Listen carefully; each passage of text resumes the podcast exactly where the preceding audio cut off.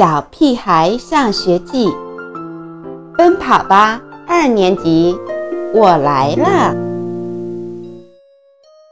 赏月的夜晚，放学回到家，我立刻忙碌起来，先把电闸拉下来，再把家里的蜡烛、手电筒、打火机全都藏起来。好了。现在只等去奶奶家的爸爸妈妈回来了。哎呀，猪耳朵，怎么不开灯呀？妈妈一进门，差点撞到柜子。停电了吗？爸爸问。嗯，好像是。我含含糊糊的回答。蜡烛呢？用光了。手电筒呢？没找到。茶几上有打火机，打不着了。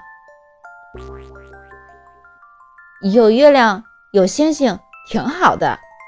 我说：“是呀，好久没赏月了，多浪漫呀！”妈妈兴致勃勃地说：“好啊。”就让我们回归一晚大自然吧。爸爸也大声地开始抒情。好了，一切准备就绪。爸爸妈妈和我围坐在一起，将目光投向窗外。爸爸，这么黑，你还能写清楚自己的名字吗？我小心翼翼地问。当然，不信我写给你看。爸爸跃跃欲试，我赶紧准备好笔和纸递给他。吹牛，我才不信呢！摸着黑，爸爸很快写了上去。完毕。爸爸，你真了不起！我小心地把那张纸叠好，放进裤兜里。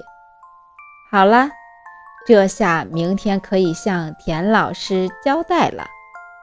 看来，让爸爸在我不及格的卷子上签上他的名字，也不是一件很难的事嘛。